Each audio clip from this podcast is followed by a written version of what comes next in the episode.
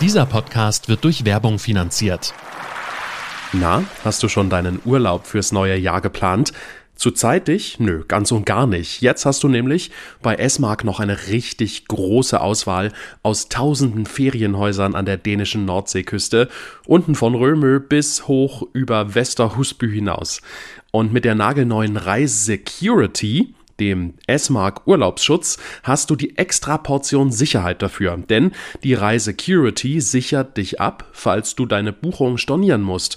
Und das bei jeder Buchung ohne Extrakosten. Also musst du wegen akuter Krankheit, einem Todesfall, schwerer Verletzung, Schwangerschaft, Arbeitslosigkeit, Antritt einer neuen Arbeitsstelle, einem Einbruch bei dir zu Hause oder einer schweren Beschädigung an deinem privaten Zuhause deinen Dänemark-Urlaub stornieren, bekommst du dein Geld zurück. Und wenn du den Urlaub abbrechen musst, bekommst du dein Geld sogar anteilig wieder. Die Reissecurity von S-Mark sicherer kannst du deinen Dänemark-Urlaub kaum buchen. Und was spricht eigentlich noch für einen Ferienhausurlaub bei den S-Mackern? Du musst keine Kaution zahlen. Schäden, die du oder deine Mitreisenden am und im Ferienhaus verursachen, sind ohne Selbstbehalt versichert und es gibt rund um die Uhr das ganze Jahr über einen Notdienst. Sollte jetzt mal im Ferienhaus kein Strom oder Wasser fließen oder oder oder du erreichst S-Mark immer. Buche jetzt dein Ferienhaus an der dänischen Nordseeküste mit dem Reis Security Paket von S-Mark. Tausende Ferienhäuser warten auf dich. Den Link zu S-Mark. Den setze ich dir in die Show Notes und jetzt viel Spaß mit der aktuellen Folge. Hallo ihr Lieben, hier ist Chris von Klitlü, dem kleinen Dänemark-Podcast. Ich sitze gerade noch in meinem Auto. Es regnet äh, gerade im Moment draußen, wie ihr gehört habt. Und äh, ich bin in äh, Oxböll, in der Nähe von Oxböll sozusagen. Das ist ein kleiner Ort bei Warde, in, ja, gehört noch zu Süddänemark. Denn hier gibt's ein ganz besonderes Museum und ja auch ein ganz besonderes Stück Geschichte. Hier in Oxböll, da ist das weltweit erste Flucht- und Flüchtlingsmuseum. Und das wollen wir uns heute anschauen. Und was das eigentlich genau mit Deutschland zu tun hat, auch das ist ein Thema heute. Ich ziehe mir jetzt mal die Regenjacke über, die Kapuze und mache mich auf den Weg, denn wir haben uns mit John verabredet den kennt ihr schon, mit dem haben wir äh, neulich auch mal über die Bunker in Dänemark gesprochen und heute eben das Fluchtmuseum. Ich bin gespannt, was uns dort erwartet. Wir hören uns gleich. Hier ist Klitlü, der kleine Dänemark-Podcast. Und damit nochmal Hi und herzlich willkommen. Ich bin jetzt im Museum hier, äh, im Fluchtmuseum in Oxböll, gerade in der Eingangshalle. Ähm, äh, und schon alleine die ist ja wahnsinnig äh, spannend äh, gestaltet, weil es hier ja zwei Gebäude eigentlich hier in dem, äh, in denen das Museum untergebracht ist. Und äh, die sind verbunden mit so einem, mit so einer Glaskonstruktion. Und der Regen, ähm, den wir heute hier haben, der, der tropft hier so in die Natur hinein. Also architektonisch richtig schön. Und und äh, da sehe ich auch äh, schon äh, John, mit dem ich uns äh, heute verabredet habe. Hier, der wartet in der Eingangshalle auf mich und auf uns. Und äh, ja, hi, good morning, John. Good morning. Grüß dich. Hallo. Ähm, John, ich bin jetzt hierher gefahren äh, nach Oxböll und äh, ich mache ja schon lange Urlaub auch hier an der Westküste von Dänemark und ähm, habe nicht erwartet, dass es hier ein Fluchtmuseum gibt, weil ich eigentlich nie ähm, Flucht mit, mit, mit der Westküste, mit Oxböll, äh, mit der Region hier in, in Verbindung gebracht habe. Wie kommt das, dass jetzt hier ein Fluchtmuseum entstanden ist? Ja, es hängt damit zusammen, dass in den 40er Jahren, also nach dem Krieg von 45 bis 49 hier ein großes, ein riesengroßes für dänische Verhältnisse Flüchtlingslager gab. Also das mit, im Jahr 1946 gab es 35.000 deutsche ja. Leute hier äh, und äh, das war die größte Flüchtlingslager Dänemarks. Das war ja Flüchtlinge, deutsche Flüchtlinge von insbesondere Ostpreußen, Westpreußen, also das ist Städte wie Königsberg und Danzig, die nach äh, Dänemark gekommen sind. Ja. Und das war alles hier? Äh, ja, also insgesamt gab es äh, vielleicht 220.000 deutsche Flüchtlinge in Dänemark, aber hier gab es die größte. Und es hängt damit zusammen, dass die deutsche Wehrmacht schon hier waren. Ah. Und äh, sie haben einen Truppenübungsplatz gemacht. Stimmt, Dänemark war ja, war ja sozusagen auch von der deutschen Wehrmacht besetzt damals, ja. Ja, also die, die deutsche, also Dänemark wurde im Jahr 1940 von den Deutschen besetzt und dann haben sie diese, dieses Lager erweitert, also mhm. total erweitert. Die, die dänische Militär war völlig erstaunt, wie groß es war. Das war für eine Division, das heißt so 12.000, 5.000, 15.000 ähm, Soldaten mhm. und dreieinhalbtausend äh, Pferde. Ja. So, das war riesengroß für dänische Verhältnisse. Und nach dem, also nach der Befreiung, dann äh, gab es die Möglichkeit, also äh, hier deutsche Flüchtlinge zu haben. Also die waren ja überall in Dänemark bei der Kapitu deutschen Kapitulation. Das heißt, es gab sehr, sehr viele in Kopenhagen, weil die meisten Schiffe von äh, Pilau, na, insbesondere von äh, Godenhafen, mhm. nach Dänemark gekommen waren. Äh, und sie waren, also die meisten waren nach Kopenhagen gegangen. Und das heißt, es gab viele Flüchtlinge und sie waren auf die dänischen Schulen in Kopenhagen. Und das heißt, ähm, die dänischen Kinder, sie konnten nicht zur Schule gehen. Und dann hat man gedacht am Anfang, die deutschen Flüchtlinge werden wahrscheinlich schnell nach Hause fahren. Ja. Aber das war schon ein Problem. Das konnten sie nicht. Ja. Und das heißt, dann musste man etwas, äh, eine andere Lösung finden. Und Oxbüll war ein Teil dieses Lösung, diese Lösung.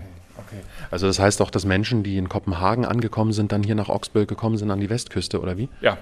Also das heißt, die, äh, die meisten so eine, eine typische Flucht, das war zum Beispiel von ähm, Königsberg nach äh, Pilau, dann nach äh, der Hele Halbinsel, von Godenhafen nach Kopenhagen, das ist ganz typisch, und dann eine, eine, ein Aufenthalt für ein paar Monate auf eine Schule in Kopenhagen. Und dann sind sie verteilt worden zu den äh, Flüchtlingslagern. Und das war im Großen und Ganzen in, in Jütland, also den westlichen Teil Dänemarks, weil hier gab es ja die meisten Wehrmachtslagern. Ähm, ja. Es gab hier die äh, Flughäfen oder die, ähm, äh, also diese Truppenübungsplatz und verschiedene Sachen, weil Jütland für die Deutschen wichtiger war als den östlichen Teil. Ja, ja. ja auch durch den äh, Nordatlantikwall wahrscheinlich, der auch an der Küste äh, entlang geht. Wir haben darüber gesprochen ja, in der, äh, ein paar Folgen äh, vorher, genau. Und deshalb gab es hier schon viele Wehrmachtssoldaten. Ja. ja, genau. Also die meisten waren hier und sie wohnten in diesen großen Lagern. Und wenn sie wieder nach Deutschland gegangen waren, dann konnten man die, dann konnten die ähm, die Flüchtlinge hier wohnen. Ja, und ja. das haben sie auch getan. Wenn wir jetzt mal hier äh, zum, zum Fenster gehen, ähm, das ist ja, das liegt ja hier das äh, Museum tatsächlich wirklich in ein Stückchen außerhalb von Oxböll, also ein bisschen am Rand vielleicht. Und wenn wir jetzt hier draußen nach draußen schauen, es gibt ja hier eigentlich äh, Kiefernwälder, soweit das Auge reicht, nichts, was irgendwie an, an, an ein Lager erinnern würde. Was ist damit passiert? Ja, aber das ist auch schon lange her. Also die letzten Flüchtlinge sind vor mehr als 70 Jahren nach Deutschland gegangen. Aber damals, wenn wir Bilder und Fotos äh, gucken von dieser Zeit, dann sieht man, es sah aus wie eine Wüste zuletzt. Mhm. Also jeder Baum war weg, also weil es war damals sehr kalt im Winter und sie haben gefroren. Ja. Äh, die Torfen waren äh, nass und schlecht. Und deshalb äh, haben erst die Kinder, denke ich, sie haben äh, die, äh, die, die Bäume geklettert und dann haben sie die, die Äste genommen und dann zuletzt dann haben, haben sie den ganzen Baum ja. äh, genommen und, und verbrannt und, ja. und ein bisschen Warme bekommen, denke ja. ich. Ja. Aber wie groß war denn dieses Lager, wenn man äh, sich das so vorstellt? Du sagtest, das war ursprünglich mal für 35, nein, für 15.000 äh, mhm. Soldaten gemacht.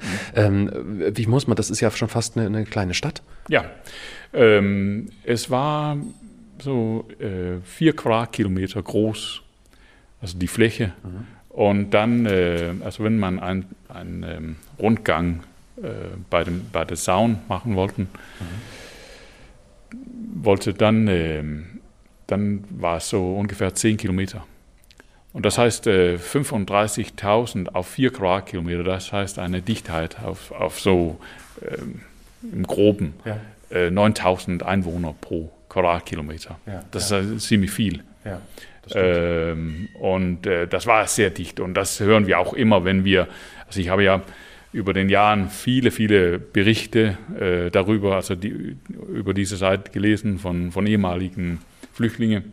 Und ähm, das spielt immer eine große Rolle, diese, äh, das Leben unter so viele Leute. Das war, das war, äh, das hat insbesondere die, die Erwachsene genervt, denke ich. Also das war, wenn man mit die die, die alte Leute, die damals Kinder waren, äh, dann, dann spielt es eine, eine, eine kleinere Rolle als für die Erwachsenen. Das versteht man auch schon, weil das, das war ja, ähm, wenn, wenn man erwachsen ist und dann plötzlich in ein Lager ist, dann versteht man auch, man hat ja früher seine Freiheit gehabt ja. und man äh, äh, hat äh, auch mehr Platz gehabt. Aber für die, für die Kinder, sie sagen fast immer, naja, ich, ich kannte ja nicht so viel von der Welt und deshalb, das war mein Welt ja. und deshalb habe ich kein Problem damit gehabt. Und das, das verstehe ich schon. Dass das, äh, und deshalb denke ich auch, also für, für viele war die Zeit hier wahrscheinlich äh, einfacher, wenn man hier als Sechsjähriger war, als als 36-Jähriger oder 50-Jähriger hier ja, war. Ja. Ähm, du hast es auch gesagt, es gab diesen unendlich langen Zaun. Das heißt, die Menschen, die hier untergebracht waren in Oxböll, ja die Deutschen, die hierher geflüchtet sind, ja. die durften auch nicht raus. Nee, das, das war die Politik. Und das war vom Anfang her, man wollte die Deutschen wieder nach Deutschland zu schicken. Und es gab auch ähm, zum, im Großen und Ganzen ein äh, Interesse äh, Zusammenfall sozusagen. Also die, die Deutschen wollten auch nach, nach Hause. Das, das konnten wir sehen in den Briefen und in den Berichten und so, in den äh, Tagebüchern. Aber das Problem war eigentlich, dass äh, sie waren ja nicht wo, also in Ostpreußen waren sie nicht mehr willkommen. Und auch nicht in Westpreußen oder in Danzig zum Beispiel. Also sie waren nicht dort willkommen. Und deshalb musste man eine andere Lösung finden. Und äh, das hat ja äh, Monate gedauert und bis dann wollten die Dänen nicht die, äh, also sie wollten sie isolieren, weil sie wollten keine große Minderheit von Deutschen in Dänemark haben damals. Und man wusste auch, es gibt ja einen Teil in Dänemark, die wir Nordschleswig nennen. Mhm. Und das war Deutsch, äh, deutsches Gebiet bis, zu, bis zum äh, 1920. Mhm. Und damals war es nur 25 Jahre her.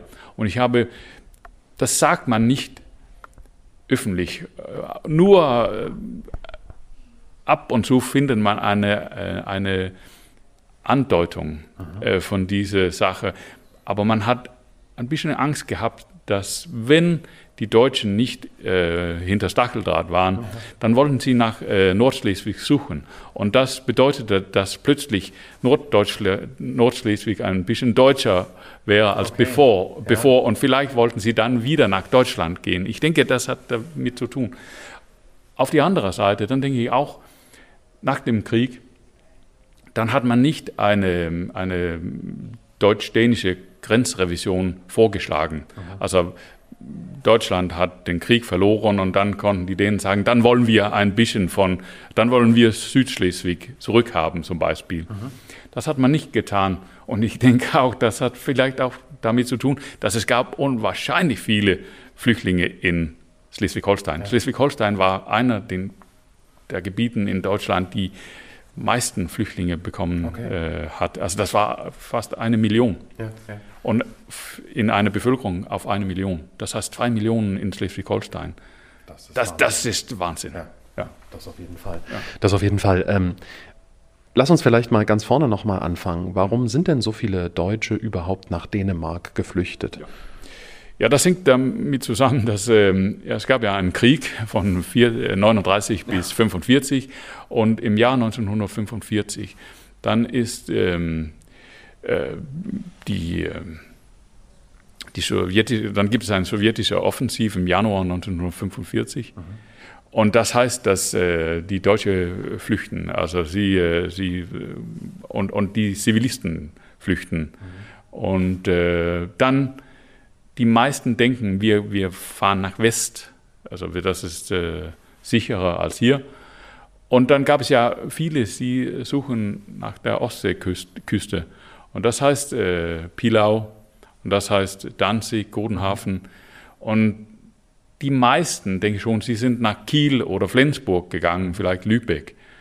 Und die meisten, sie haben auch, oder fast alle, sie haben gedacht, wir fahren nach Westdeutschland, nicht nach Dänemark. Okay.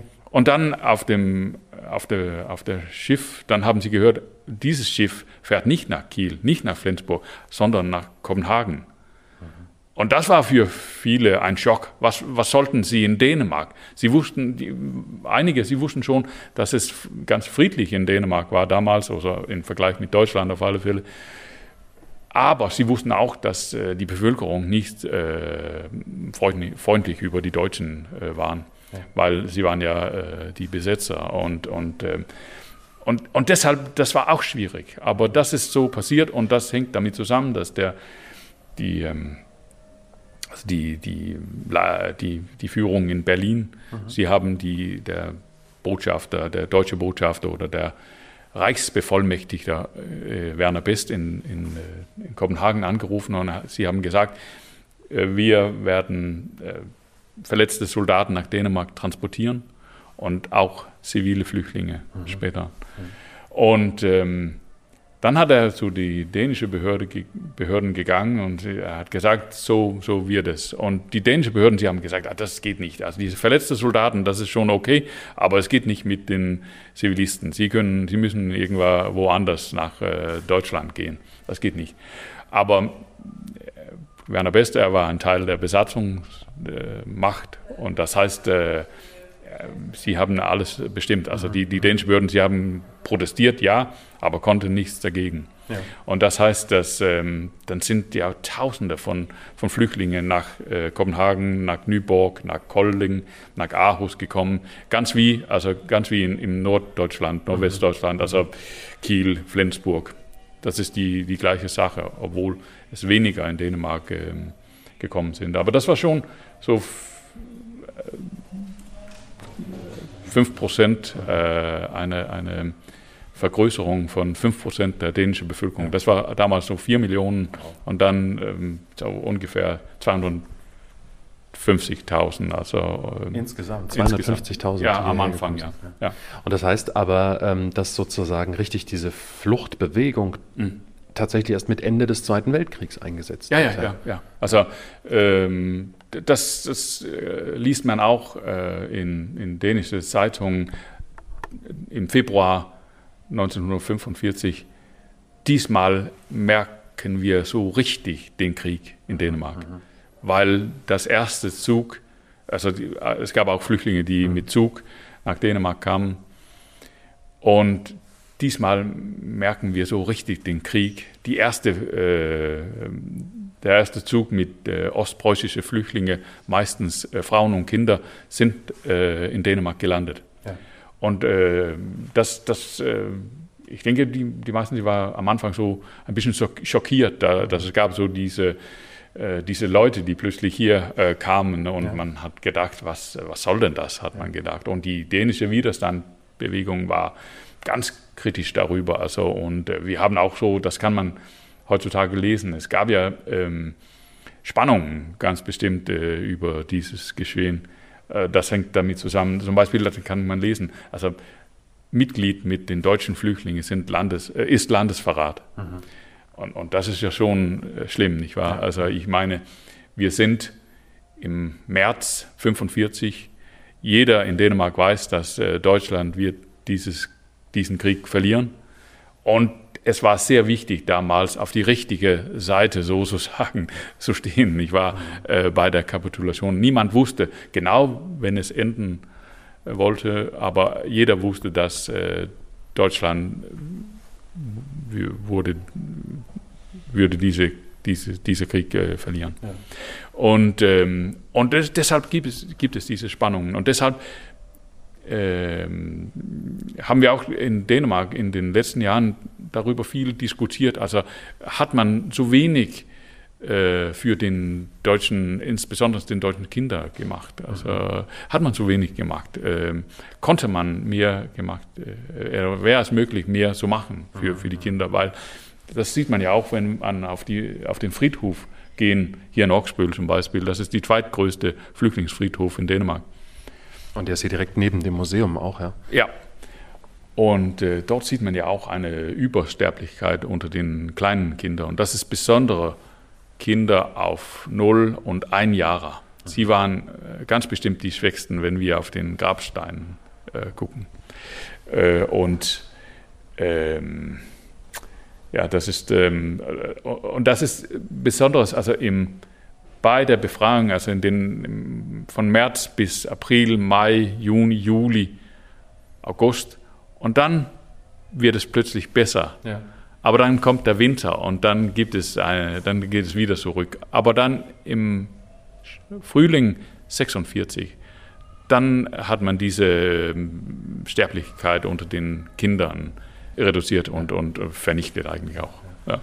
Das Museum ist ja hier auch ähm, in ehemaligen Lagergebäuden untergebracht, oder? Ja. Ähm, dieses Gebäude war der ehemaligen ähm, Lazarett äh, der die deutsche Wehrmacht oder der deutsche Wehrmacht. Ja. Und ähm, das ist im Jahre 42 fertig gewesen. Ähm, und äh, dann wurde es so, also es hat als Lazarett vorgesetzt, also im Lagerzeit. Dann war es auch äh, ähm, Lazarett, also Hospital und Geburtsklinik, mhm. sagt man das, ja. ähm, und so weiter. Also das, das, das, äh, hier gab es ja viele Ärzte. Und das, also die meisten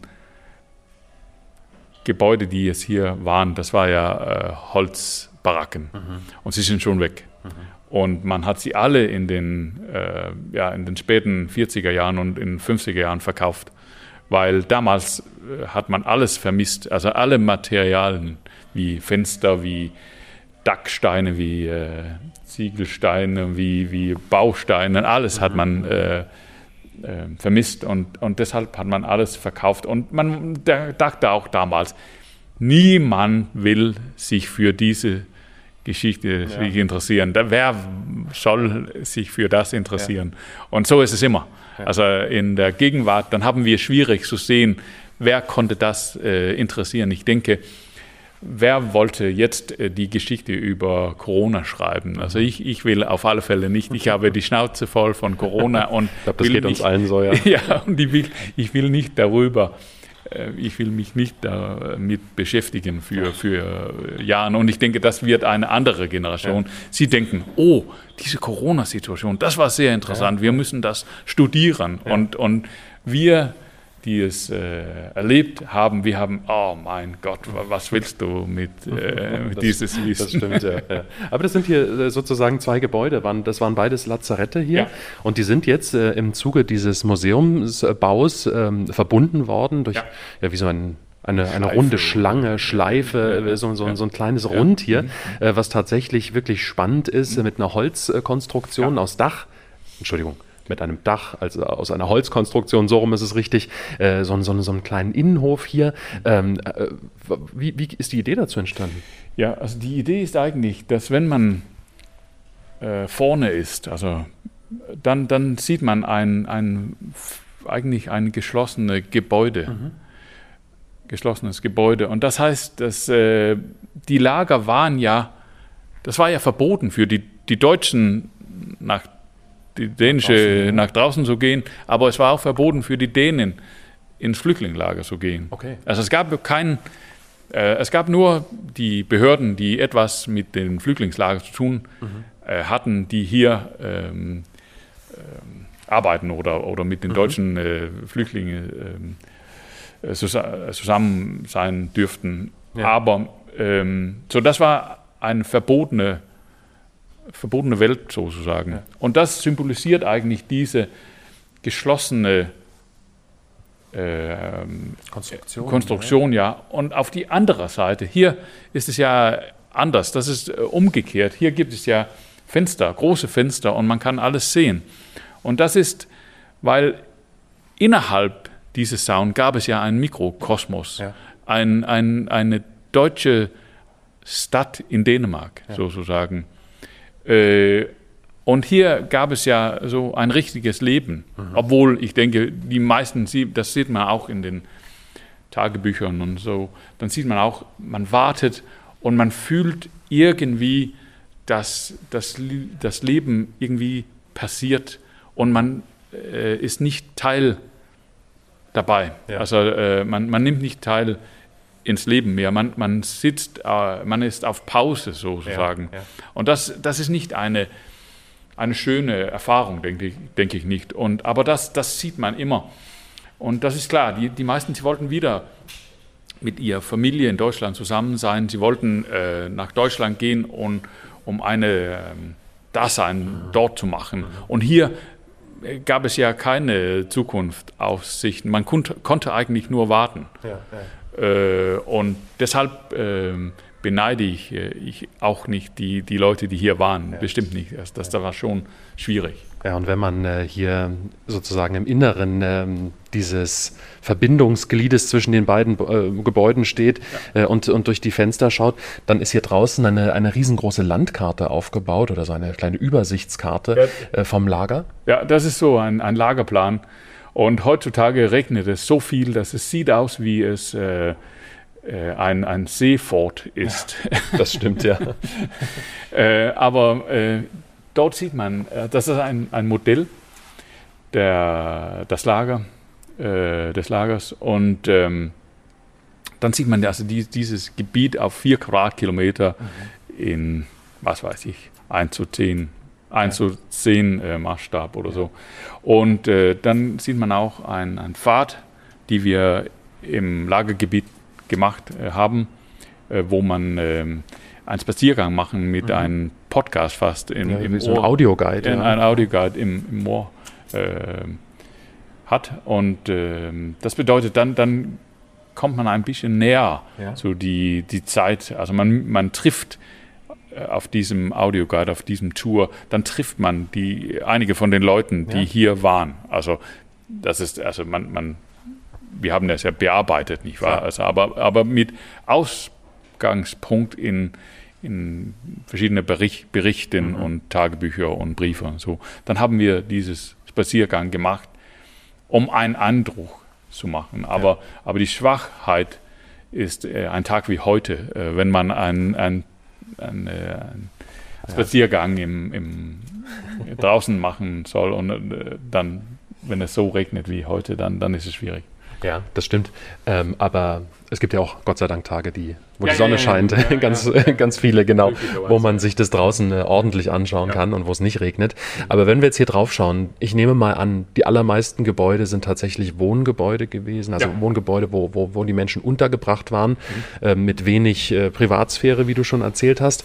Aber es gab nicht nur die Wohngebäude, die wir uns gleich vielleicht noch ein bisschen besser anschauen, äh, aber äh, es gab ja auch viele andere Gebäude hier. Mhm. Ähm, äh, Wasserwerk, äh, glaube ich auch, Elektrizitäts, äh, Elektrizitätswerk, was sozusagen für die Versorgung das, wichtig war. Aber das war ja ein Truppenübungsplatz, eine Kaserne mit alles, was äh, dort ist. Und, und dann gab es ja auch die Pferdestelle und äh, um die vielen Quadratmeter zu schaffen, also für, für die Flüchtlinge, dann musste man auch die, die Pferdestelle einrichten mhm. zu Wohnungen. Und äh, ich habe über den Jahren mit, mit vielen Leuten gesprochen, die äh, ein paar Jahre zum Beispiel in einem Pferdestall gewohnt äh, haben. Und äh, das ist ja auch, äh, auch schon eine Geschichte. Ja, ja, das stimmt. Aber es gab ja trotzdem auch noch äh, andere Einrichtungen. Theater gab es hier zum Beispiel das auch. Das gab ne? es auch, ja. Das war, also da, es gab ein Kino, das war für die deutschen Soldaten gemacht worden. Und das äh, konnte man natürlich äh, fortsetzen.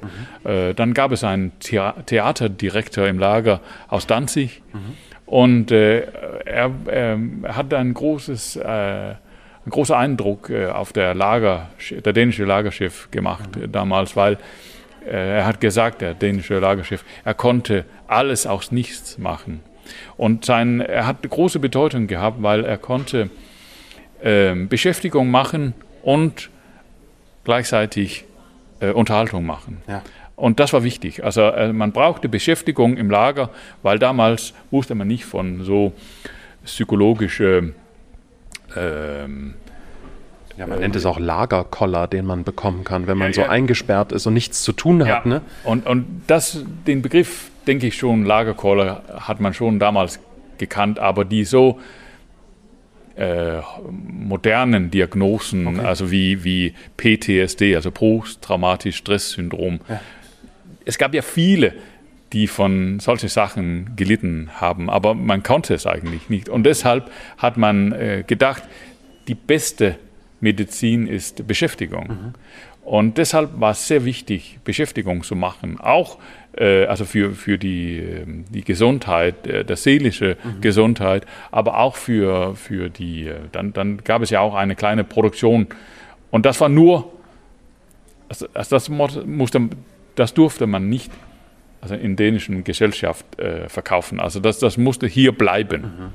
weil äh, das musste so ein, irgendwie ein Selbstversorgungsteil sein, ja. weil man wollte nicht, dass äh, die, die, äh, die günstigen Sachen hier im Lager, die hier im Lager produziert waren, äh, die ähm, Preisen so niedriger ja. in dänischen Gesellschaft äh, machen konnten. Okay. Ja. Wenn wir mal hier rüber gehen ja. äh, in den äh, ja, in einen Teil dieses ja. äh, dieser alten Lazarette, mhm. da kann man ja ähm, so eine typische Wohnbaracke ja. Äh, sehen mhm. tatsächlich. Die ist aus äh, Holz gewesen, was du auch gerade eben schon sagtest. Ähm, wie haben die Menschen denn dort ja äh, gelebt? Ja, dicht beieinander. ähm, dieses Modell ist äh, von Flüchtlingen in, auch im Augsburg-Lager gemacht worden. Und wenn man. Ach, das ist tatsächlich äh, damals schon entstanden, ja, ja, ja, ja? doch, doch. Und das ist, äh, also das ist, äh, also wenn man sich ein bisschen Zeit nimmt, alles zu sehen, dann sieht man, wie detailliert es eigentlich ist. Also das war, das war wirklich so richtige Handwerker, die dieses Modell ja. gemacht haben. Das sieht man schon. Äh, die Toiletten zum Beispiel, das war, das war ja ganz modern. Muss darüber nachdenken. Das war ja für die deutschen Soldaten gemacht worden. Mhm. Und dann gab es ja so äh, moderne Zisternen und alles. Und das war ja nicht üblich äh, bei den Bauern in Dänemark zum Beispiel. Ja, also so ein Spülkasten, äh, genau. der oben an der Decke ja. angebracht ist. Und, und, und äh, beobachten Sie, wie, wie, wie, äh, wie schön es eigentlich gemacht worden ja. ist, nicht wahr? Also das ist wirklich so detailliert, also nicht so, nur so grob und äh, aber wirklich mit viele Details. Und das, ja, also das ist so wie so ein Modell, wie, wie so eine Puppenstube fast, ja. äh, wie, man, wie man das so kennt. Und ja. dann sieht man jetzt hier in den, in den Wohnräumen, da waren teilweise fünf äh, Doppelstockbetten untergebracht, wo zehn Menschen gelebt haben. Ja, aber ab und zu dann, dann gab es ja auch, äh, das, wir, wir haben, ich habe viele Berichten gelesen, wo sie vielleicht sechs sehen in einem wow. waren, äh, weil dann haben die, die Kinder in einem Bett zusammen geschlafen ja, okay. und, und dann konnten sie ab und zu sechs sehen sein oder vielleicht auch, das war für hunderte Soldaten gemacht worden. Mhm. Man nennt sie Hundertmann, mhm. Baracken. Aber mit Frauen und Kindern, dann gab es noch mehr als 100, vielleicht 150 pro, ja. pro Baracke oder so. Jetzt sieht man ja hier auch zwischendurch, gibt es auch so ein bisschen was wie, wie, wie Küchen. Äh, ähm, ja, das ist ein Wasser, Wasserraum, denke ich schon. Ja. Also die Küchen, das war so zentrale Küche. Ah, okay. Äh, und hier, das, das ist ein, ein Kessel eigentlich, ja? was man hier sieht. Zum, zum Wäschewaschen. Zum, zum Wäsche, ja, ja, ja. Dann konnte man Wasser heizen mhm. und dann konnte man äh, die Wäsche äh, waschen. Ähm, und das war, also man hat, man hat auch hier gegessen, man hat das, äh, das Essen äh, an den Küchen, in den Küchen geholt und dann ist man zurück äh, zum, äh, zur Stube gegangen und dann hat man bei einem äh, Tisch äh, gegessen. Das, ah. das war ganz typisch. und wenn man so besondere Aufgaben hatte, zum Beispiel wenn man unterrichtete oder so, mhm. dann hat man gedacht, dann braucht man ein bisschen mehr so Ruhe. Mhm. Und dann hat man versucht, äh, so die, die, die kleinen besseren Räume zu schaffen für die Leute, die, die irgendwie eine, eine, eine wichtige Aufgabe ausführen ja. musste. Dann, dann äh, sollten sie ein bisschen mehr Ruhe haben. So, das war die Privilegierten. Sie haben, das war ja die, die, die Stuben, wo die ähm, Unteroffizier äh, früher ja. gewohnt habe. Wie viele, wie viele, von diesen Baracken standen insgesamt in dem oh, Lager? Oh, das, äh, ich finde das, die, Nummer, die Nummer nicht so ganz, aber wir können hier zählen. Also das viele, ist, ja. ja. das ist hier 1, 2, 3, 4, 9 und eine Küche. Ja. Und dann gibt es Eins, zwei, drei, vier, fünf. Das ist äh, also 100 mindestens. Mindestens 100. Wahnsinn. Ähm, weil, weil, weil, du sagst, äh, Küche, man sieht ja jetzt hier überall äh, ja. verteilt so ein ja. paar Küchen. Und dann, man erkennt sie ganz einfach, weil sie haben eine andere Form, sieht aus wie ein Plus. Ja. Und ähm, das war, ähm, also die eine Teil von der Küche war von Holz gemacht und die andere auf äh, Stein, mhm. äh, von Stein. Und das heißt, dass wir können immer die, oder wir können immer noch die Trümmern im Lagergebiet sehen von den Küchen, aber nicht von den Holzbaracken, ja, weil es gab kein, hier gab es einen Keller und hier gab es fast kein Fundament. Und ja. das heißt, dass sie sind schon weg, aber hier gibt es äh, immer noch so Spuren. Ja. Und das ist eigentlich ganz lustig. Und wir haben, wir machen ein Projekt, oder wir hoffen, wir, wir ein Projekt äh, mit äh, ein paar Archäologen äh, zu machen. Dann werden wir so Ausgrabungen in diesen äh, Bereichen machen. Und dann denke ich, also wir finden ja nicht Gold oder, oder Diamanten oder so, aber vielleicht können wir ein paar Münzen oder ein Werkzeuge oder verschiedene Sachen finden und, äh, und dann werden wir auch die, die Trümmern so ein bisschen mehr ausgraben, dann gibt es auch etwas äh, zu vermitteln. Ja, ja. Wie waren denn aber die Menschen versorgt? Also ähm, es waren ja wirklich wahnsinnig viele Menschen hier. Mhm. Äh, wie ging es denn den ja, Menschen? Du sagtest ja, dass es ein bisschen schwierig war, das Verhältnis äh, von, den, äh, von Dänemark zu den Deutschen, natürlich, die als Besatzer hier waren. Ähm, aber äh, wie wurden die versorgt? Ja, das ist eine gute Frage. Also es gab in Oxbühl auf alle Fälle einen, einen großen Lager außerhalb des Lager. Das war ja. das. Äh, Hier steht Verpflegungsamt. Ja. Verpflegungsamt, ja, ganz genau. Und ähm, dort gab es ja Roggenbrot. Sie haben sehr, sehr viel Roggenbrot äh, gegessen.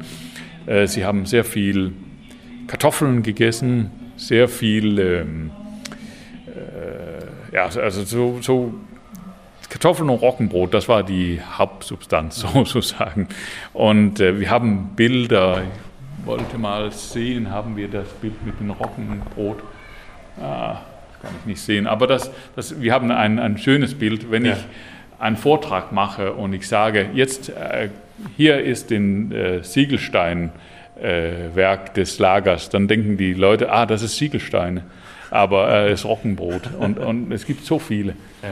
Und es sieht wirklich, äh, ja, so ganz, äh, es ist wirklich erstaunlich. Ja.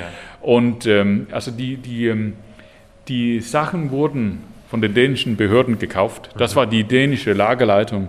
Wir haben ein Bild von der dänischen Lagerleitung, das war sehr klein, wir, kann, wir können darüber äh, später sprechen. Ja. Aber das war ihre Hauptaufgabe, das war die Verpflegung für die Flüchtlinge zu sorgen, jeden Tag. Mhm.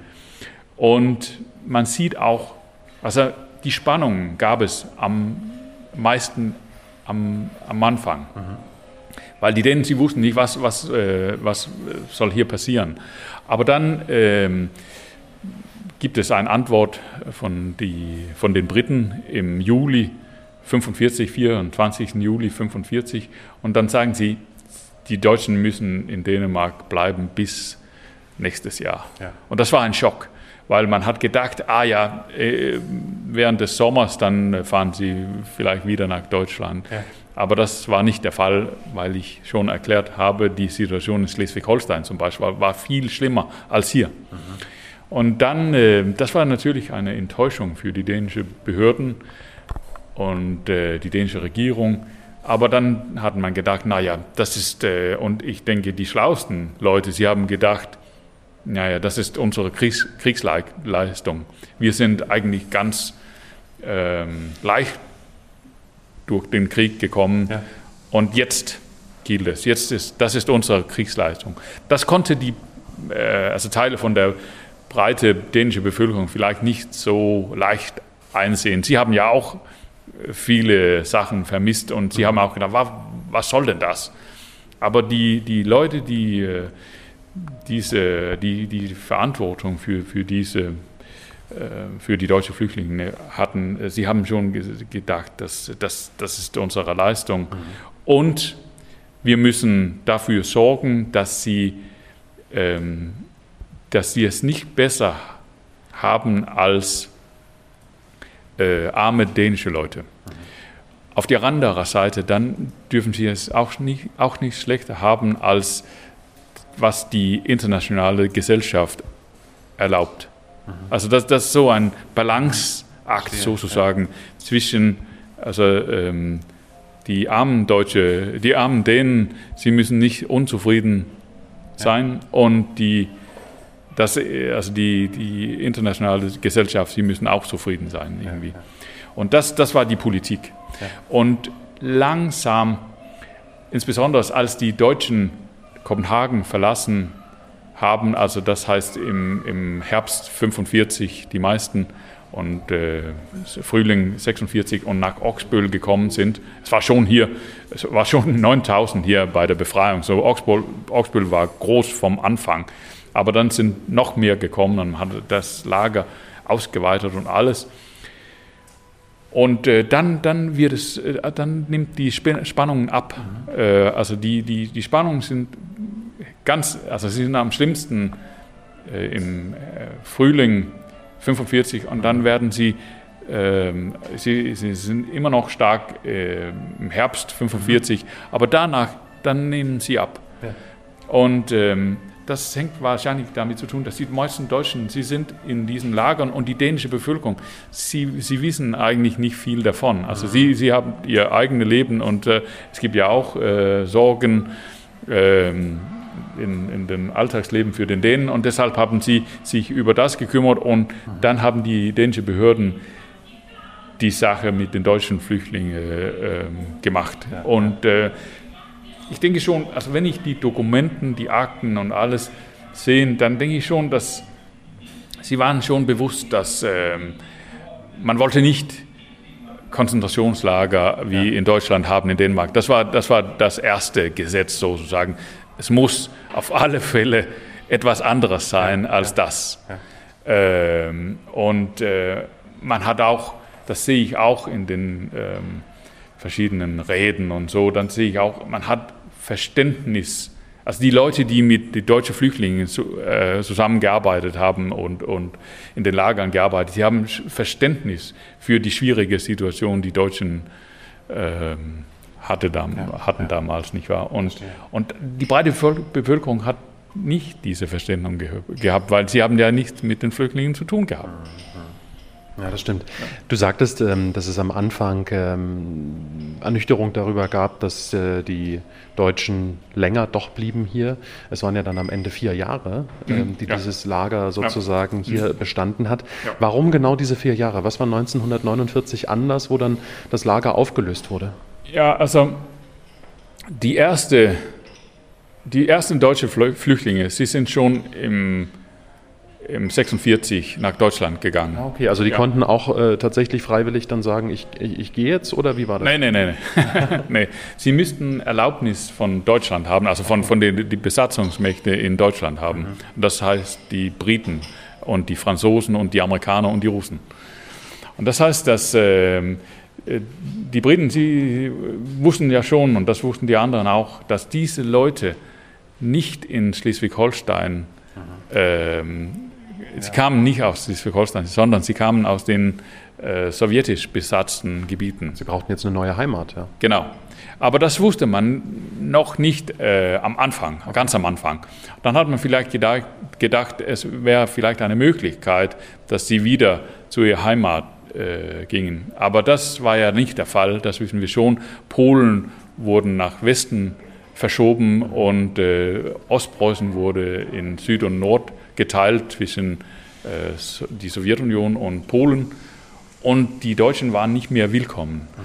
Und das wusste man nicht ganz am Anfang, aber das, das äh, bei der Zeit, also ganz wahrscheinlich im Herbst 45 oder ein bisschen mhm. später, dann, dann weiß man schon, das äh, wird nicht der Fall. Sie, sie gehen nicht zu ihrer alten Heimat. Ja. Wir müssen etwas anderes für sie finden. Und dann sind sie äh, also von November 46 und im Ganzen äh, 47, 48, dann sind sie so Tropfen, wie Tropfen nach Deutschland gegangen. Ich war also dann in die französische Sektor, in die, äh, britischen Sektor, in die amerikanischen und in die, äh, also in der ehemaligen DDR auch. Äh, und ähm, das, äh, das ist die, also, das heißt, im Jahre 1949 gab es nur ganz wenige Flüchtlinge, also ähm, weil sie sind ja so äh, langsam nach Deutschland wieder gegangen. Ja, ja, ja. Wir haben ein paar Lesebücher, Lesebücher. Und das, äh, das finde ich ganz interessant, also mit die äh, Unterricht, äh, die deutschen Flüchtlinge. Es war ja ganz praktisch, es waren ja unter den Flüchtlingen waren ja dann auch Lehrer dabei und sowas. Die haben auch dann auch das. gleich entsprechende Arbeit übernommen im Lager, ja, oder? Ja, auch das. Und ähm, also diese Arbeit mit die Unterricht, weil man wusste ja schon, wenn die hier länger bleiben, das, dann müssen sie auch äh, Unterricht haben, sonst äh, geht es nicht. Mhm. Und äh, das heißt, dass ähm, man wollte antinarzistische Lehrkräfte benutzen, mhm. das war ja klar. Mhm. Und man wollte sie auch so demokratisch machen. Ja. Äh, und ähm, dann hat man äh, mit den deutschen Exilanten, die schon in Dänemark waren, also es gab ja äh, die, also Hitler-Flüchtlinge in Dänemark, die vielleicht wieder nach, äh, sie sind vielleicht nach Schweden gegangen mhm. äh, und dann wieder nach Dänemark äh, zurückgekommen. Und sie hat sehr viel geholfen ähm, mit äh, so äh, Unterrichtsmaterial so aufarbeiten, mhm. weil man brauchte ja alles. Man konnte nicht nach Hannover oder nach äh, Frankfurt schreiben, wir brauchen äh, deutsche Lehrbücher, weil die Lehrbücher, sie waren ja, ja. narzisstisch ja, ja. und sie konnte man nicht benutzen. Und deshalb mu musste man ein neues Lehrmaterial aufarbeiten. Und das ist schon ganz interessant, weil dann, dann sieht man ja auch, welche Ideologie wollten die Dänen äh, die, also mit, mit, mit, welcher Ideologie wollen die Dänen die, die Deutschen prä, prägen, sozusagen, nicht wahr? Und, ähm, und das ist, das ist eine, eine ganz interessante Geschichte, finde ich. Also wirklich, wirklich interessant. Und ähm, äh, das, das, sieht man auch, also am Anfang, wenn die dänische Zeitungen nach Oxböhl kommen, dann an Anfang, an, an Anfang Anfang, mhm. dann, dann denken sie, dann, dann, dann, dann äh, kümmert sie sich sehr viel über, gibt es äh, Leute, die hier flüchten? Ja. Äh, wollen sie äh, wieder nach Deutschland gehen oder ähm, gibt äh, die Wache, ist das groß genug? Das war die Hauptzeilen damals, also ja. am Anfang.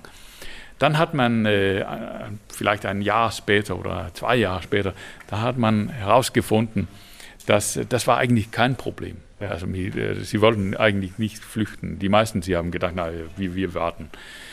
Und dann, äh, sieht, dann sehe ich, dann, dann, sind, dann, dann ist die dänische Presse sehr stolz darauf, dass man in Oxbühl Demokraten machen und die Demokraten nach Deutschland schicken. Ja, ja. Ein, ein Stück dänisches Kultur wird äh, nach Deutschland exportiert. Ja. Und die, die dänische Presse und vielleicht auch die dänische Bevölkerung, sie waren sehr stolz darauf. Ja. Das war, oh, das ist etwas von den feinsten äh, Sachen in Dänemark. Das exportieren wir jetzt ja. nach Deutschland. Ja, das ist gut. perfekt. Und, und es, man kann darüber lachen äh, heutzutage ein bisschen, aber das war ja auch Sicherheitspolitik, weil die dänischen und die Amerikaner und die Engländer und die Franzosen, die wollten ein demokratisches Deutschland haben. Und weil man hat gedacht, denke ich, dass ein demokratisches Deutschland äh, ein friedlicher Nachbarn war als ein nicht demokratischer, also wie, wie ein neues äh, drittes, äh, ein viertes Reich sozusagen. Das wollte man nicht, unbedingt nicht. Mhm, mhm. ja. Wir laufen jetzt gerade durch diesen äh, ja, Verbindungsbau äh, ein bisschen auf die andere Seite und äh, dort ähm, ist noch ein anderer Teil der Ausstellung untergebracht. Ähm, was gibt es denn da zu sehen, John? Ja, das ist äh, schon die ähm, die, die Flüchtlingsgeschichte Dänemarks seit äh, 45. Also äh, es fing dann mit den deutschen Flüchtlingen und dann ähm, endet es mit den ukrainischen Flüchtlingen. So das ist so äh, bis zum Ge bis Ach, tatsächlich ja sehr absolut, absolute Gegenwart. Ja, ja. Äh, und äh, und die Idee war äh, damals, es universell zu machen. Mhm. Also man wollte eine Geschichte erzählen, die universell war. Mhm. Und äh, wir haben darüber diskutiert, weil ich, ich bin ja, ich kenne mich best aus in, mit den deutschen Flüchtlingen. Ich habe gesagt, man kann auch das Universelle in, in den meisten von den Geschichten von den deutschen Flüchtlingen finden, wenn man will. Äh, aber wenn man, das ist natürlich deutlicher, wenn man äh, verschiedene Flüchtlingsgruppen äh, nehmen, also Deutsche, Ungar, äh, Syrier, ähm, Leute aus Ex-Jugoslawien, wenn man alles nimmt, das sieht man ja auch, äh, was gemeinsam ist. Das ist ziemlich äh, deutlich. Und das wird ja natürlich ein bisschen schwieriger, wenn man nur über die deutsche Flüchtlinge spricht. Dann denkt man, das ist vielleicht einmalig. Mhm.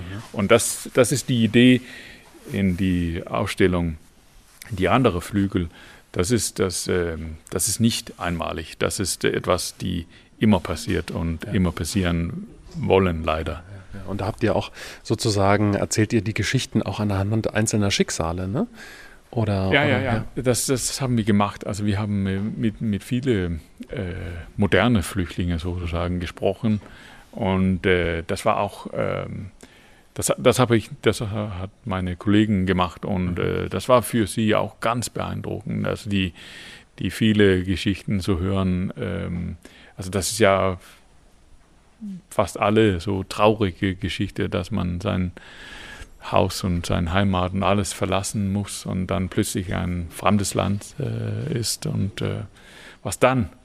Das ist, äh, das ist immer schwierig und ähm, das ist die, die gleiche Geschichte, die wir von den deutschen Flüchtlingen kennen natürlich. Äh, aber es wird vielleicht ein bisschen deutlicher und wir, ich denke eigentlich auch, also wenn es gibt ähm, in der die neue Ausstellung ganz viel so Technik und mhm. Elektronik, um die Geschichte so modern zu erzählen. Ja. Nicht nur ein Monter mit einem Gegenstand ja. und dann äh, kann man einen seitenlangen Text äh, darüber äh, lesen. So ist es nicht. Aber, Ganz interaktiv, ja. Ja, eigentlich. Und, und, ähm, und ähm, ich denke, das gefällt die Jüngeren Museumsbenutzer, mehr vielleicht als die Ältere. Die Ältere äh, mag eigentlich gut die, die alten Formen, nicht wahr? Aber, aber die Jüngeren, die nicht so oft in Museum kommen, man muss etwas anderes für sie machen. Und äh, das, das haben wir versucht. Und äh, das, ist, äh, das ist Spaß und äh, das ist auch so ein bisschen schwieriger, weil es gibt ja viel Technik und wenn, das kennt jeder, wenn die Technik funktioniert, dann mhm. ist alles okay, aber wenn die, die Technik nicht funktioniert, dann ist es wirklich, wirklich äh, irritierend sozusagen. Ja, das, das, das, kennen wir schon. Und dann die, die alte Weise, das, das funktioniert fast immer. Mhm, ähm, und, ähm, aber wir haben eigentlich ganz viel Erfolg in, ähm, Tirpitz, also die andere Museum gehabt, also mit dieser neueren Vermittlungsform mhm. gehabt und deshalb äh, haben wir es noch einmal versucht, äh, also nicht in die gleiche Weise, mhm. aber auf eine andere Weise die, die Technik so einsetzen und zu benutzen, äh, um eine andere Erlebnis äh, zu machen. Tirpitz ist ja sozusagen der Bunker in Blowen, den man besuchen kann, noch so ein alter Geschützbunker oder hm. ich weiß ja, nicht, wie man es nennt. Kanonenbunker. Ja, Kanonenbunker und da gibt es ja auch so Audioguides, wo man sozusagen an jeder Stelle ähm, ja, Hörspiele fast teilweise, hm. möchte ich fast ja. sagen, äh, ja. erleben kann äh, und dann halt auch ein bisschen in die Geschichte reingezogen wird. Und das äh, habt ihr so ähnlich auch hier gemacht. Hier bekommt jeder Besucher und jede Besucherin Besucherin, ich sehe es gerade auch, auch so ein äh, Kopfhörer und ja. so ein, äh, wie, wie, so eine Art Handy. Yeah. Ja. ja. Und, äh, und, und kann hier dann sozusagen auf eigene Faust alles erleben. Ja. Und ähm, das, äh, das hat natürlich Vorteile, weil das äh, dann, dann äh, viele Leute mögen nicht viel zu lesen. Sie will, wollen lieber ein Buch kaufen im, im, im, im das Shop, Geschäft, im Shop, ja. Und äh, dann, ähm, das, das, das tue ich auch selber gern. Also ich will auch lieber ein Buch in meinen Sessel äh, lesen, als äh, lange, lange Texte auf dem Wand mhm. lesen, nee, nicht wahr? Und äh, ich denke, das ähm, appelliert zu viele Besuchern, dass man es hören kann, weil äh, heutzutage dann hören wir vielleicht mehr, als wir lesen, weiß ich mhm. nicht. Aber das, das appelliert zu viele, denke ich. Und, mhm. und besonders die, die Jüngere, das jüngere Publikum, denke ich schon. Das Museum ist ja jetzt äh, im äh, Sommer 2022 eröffnet worden. Mhm. Ähm, du hast auch gesagt, dass du mit vielen äh, Menschen ja Kontakt hattest, die ja tatsächlich im Lager waren, die auch das Museum hier besucht haben. Ähm, äh, wie ist denn überhaupt so insgesamt die, äh, ja, die, die Reaktionen auf, aufs Museum? Wie, wie gut kommt es an?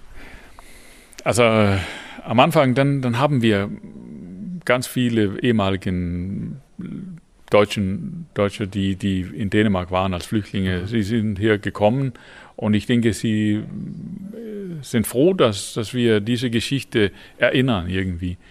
Und ich weiß auch, also eine, einige, sie sind ganz beeindruckt, dass wir, es sieht ja schön aus, also es ist schön mhm. restauriert worden und alles.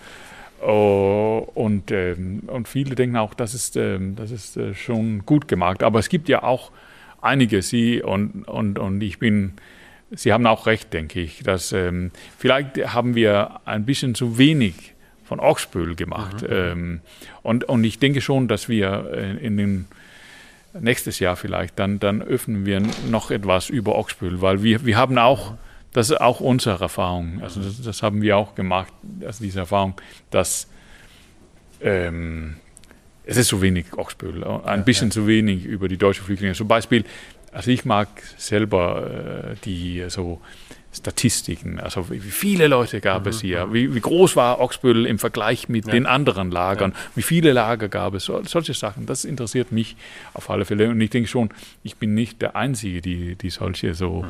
Tatsachen mhm. äh, mag und das, das, weil wir haben äh, insbesondere in, in äh, die gegenwärtige Ausstellung, also die, die technische Ausstellung, wie man das nennt, ja. ähm, das appelliert sehr viel zu den Gefühlen eigentlich. Mhm. Und wir haben vielleicht ein bisschen zu wenig für den Verstand sozusagen. Ja, okay, äh, ja.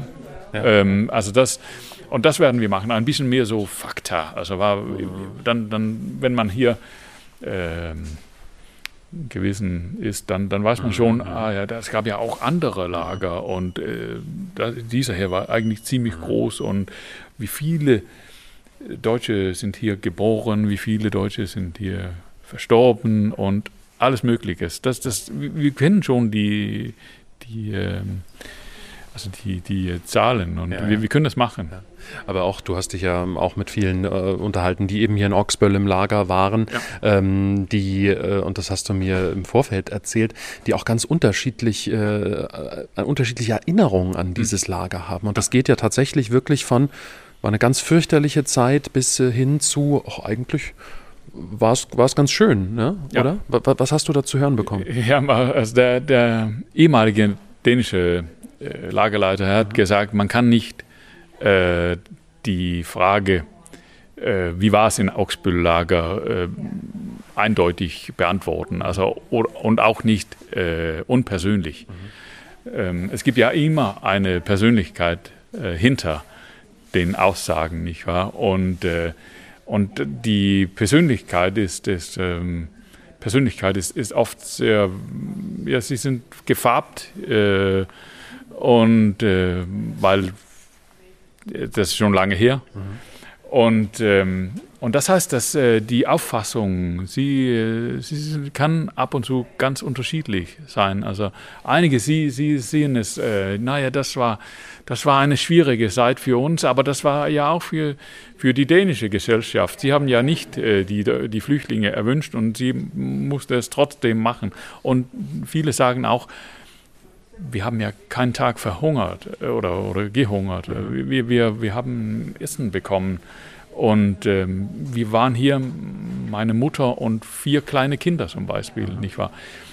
Und das war ja auch von Bedeutung. Und dann gibt es andere, sie sind mehr so kritisch und sie sagen, äh, das war, das war schon, äh, die Dänen haben zu wenig getan. Und, ähm, und deshalb gibt es auch diese Übersterblichkeit und ja. so weiter. Und ähm, ich würde sagen, also beide haben sie eigentlich recht, weil man kann ja Beispiele finden, wo es ein bisschen zu wenig Roggenbrot gegeben oder Kartoffeln mhm. gegeben. Das kann man, man kann Beispiele finden. Das bin ich, daran bin ich ganz sicher. Es gab ja hier also insgesamt fast 90.000 ja. Leute. Sie haben ja 90.000 verschiedene Geschichten zu erzählen, nicht wahr? Und deshalb kannst du auch kritische Stimmen finden in den Tagebüchern und äh, in den Briefen. Und, und, aber du kannst auch Leute, die sie, sie wollte es einfach positiv sehen. Also, ah ja, jetzt, das ist nicht gut, aber trotzdem, ich bekomme Essen jeden Tag. Ich brauche nicht zu fürchten. Äh, ich bin nicht mehr verfolgt. Ja. Und solche Sachen. Also das, das hängt mit der Persönlichkeit zusammen, denke ich. Also wo, wo, wo, wo liegt man den äh, ja. Fokus? Fokus, ja. ja. Ähm, das es alles hier im Gebäude zu erleben. Vielleicht noch einen kleinen Ausblick darauf. Äh, man kann ja mit diesen Kopfhörern und mit diesen kleinen Geräten auch nach draußen gehen. Mhm. Draußen äh, ist dann, läuft man auf den alten Pfaden dieses, ja. dieses Lagers, ja. ja. Das, äh, das haben wir schon ähm, äh, entdeckt vor vielen Jahren, dass äh, die, ähm, die, die, die, das Straßensystem des Lagers war intakt. Also es gibt heutzutage einen Wald und kein Lager mehr. Also die, die, die Gebäude sind schon weg, aber ähm, die Straßen war immer noch hier. Und das ist selten, weil die meisten dänischen Lager, sie sind heutzutage, dann, dann gibt es vielleicht einen Parkplatz oder ein Haus oder sowas, aber hier gab es einen Wald. Und das heißt, äh, die, die Leute, die äh, im Wald arbeiteten, Sie äh, brauchen ja die, die Straßen und deshalb sind sie nicht zerstört worden oder geändert worden, nur ganz wenig. Und wir haben gedacht vom Anfang, das müssen wir äh, benutzen irgendwie. Das, das, das, ist eine, ein, das ist ein Geschenk sozusagen, mhm. dass es immer so ist. Aber trotzdem, dann ist es, also mit dem Kopfhörer schon, dann, dann bekommt man eine, eine Idee, nicht wie es war vielleicht, aber man trifft irgendeine von den Leute, die hier waren, nicht wahr? Und äh, sonst ist es schwierig, hier äh, einen Spaziergang zu machen, weil das ist ja ein Wald und man kann die alten Fotos sehen. Dann gab es ja eine Stadt, eine Stadt, nicht wahr? Und, und das ist schwierig. Und dann, am Anfang, als ich die erste Führung hier gemacht äh, habe, vor vielen Jahren, dann, ähm, dann, dann ähm, habe ich ähm, eine, eine, Führung mit einem ehemaligen äh, Flüchtlingen gemacht und, und er konnte ja nichts äh, erkennen. Also es war ja völlig verändert. Aber weil die, die, die Häuser und die Gebäude schon weg waren. Aber ähm, trotzdem, dann gab es den, also den, den Muster, den Straßenplan gab es immer noch. Und äh, das hat viel geholfen, dass wir das entdeckten. Dann konnten wir erzählen, aber hier sind wir bei diesem Gebiet, also den äh, G-Block oder den F-Block, weil sehr viele von den deutschen Flüchtlingen, die hier waren, sie können immer noch, wenn sie ein gewisses Alter äh, damals gehabt äh, haben, dann, ähm, dann können sie fast immer ihre Blocknummer oder mhm. mhm. Barackennummer erinnern. Also äh, ich war in der F6 ja. und dann, dann ist es einfach auf die Karte oder auf der Plan zu sehen, F6, das war dort. Mhm. Ach so, und, äh, und das, das ist immer lustig. Das war also ein, ein Einblick sozusagen hier ins Fluchtmuseum äh, bei Oxböll. Wenn ihr Lust habt, dann könnt ihr gerne hierher kommen. Ja. Äh, sucht euch äh, ja, einfach ein bisschen gutes Wetter aus, dass ihr draußen auch äh, sozusagen draußen den, den, den Rundgang nicht im strömenden Regen macht. Ähm, aber sehr, sehr interessante Einblicke in die Geschichte hier. Schön, dass so ein Museum entstanden ist. Ähm, und, und vielen Dank, John, dass du uns da heute so ein bisschen Einblick gegeben hast. Ich danke auch. So. Ich habe mir jetzt auch noch das Museum angeschaut, ähm, das Fluchtmuseum hier in Oxböll und äh, habe mir dafür richtig Zeit genommen.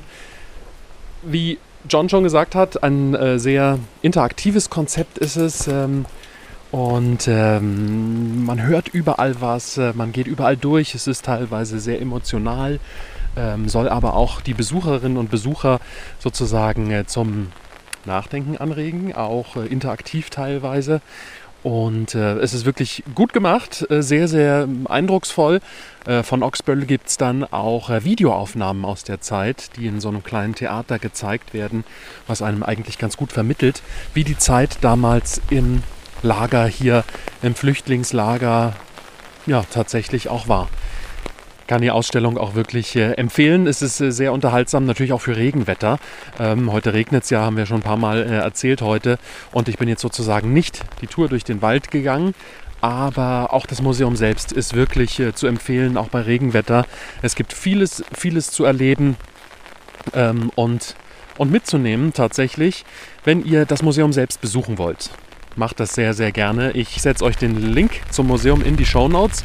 Da könnt ihr euren Besuch planen, erfahrt noch ein bisschen was rundherum ums Museum, was ihr wissen müsst, wann es offen hat und so weiter. Ansonsten sage ich danke. Vielen Dank, dass ihr mit dabei wart, äh, dass ihr so treu diesen Podcast hört. Wenn ihr mögt, dann könnt ihr den Podcast auch abonnieren. Da verpasst ihr keine Folge.